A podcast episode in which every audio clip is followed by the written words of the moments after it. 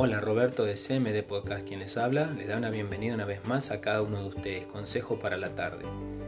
Hay cosas que has venido intentando sacar adelante por mucho, mucho tiempo, pero no te ha salido nada bien.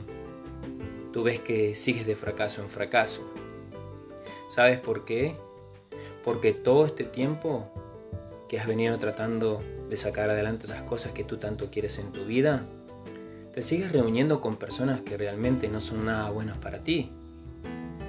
No tienen ninguna influencia positiva en tu vida. Son personas que son egoístas, son personas negativas.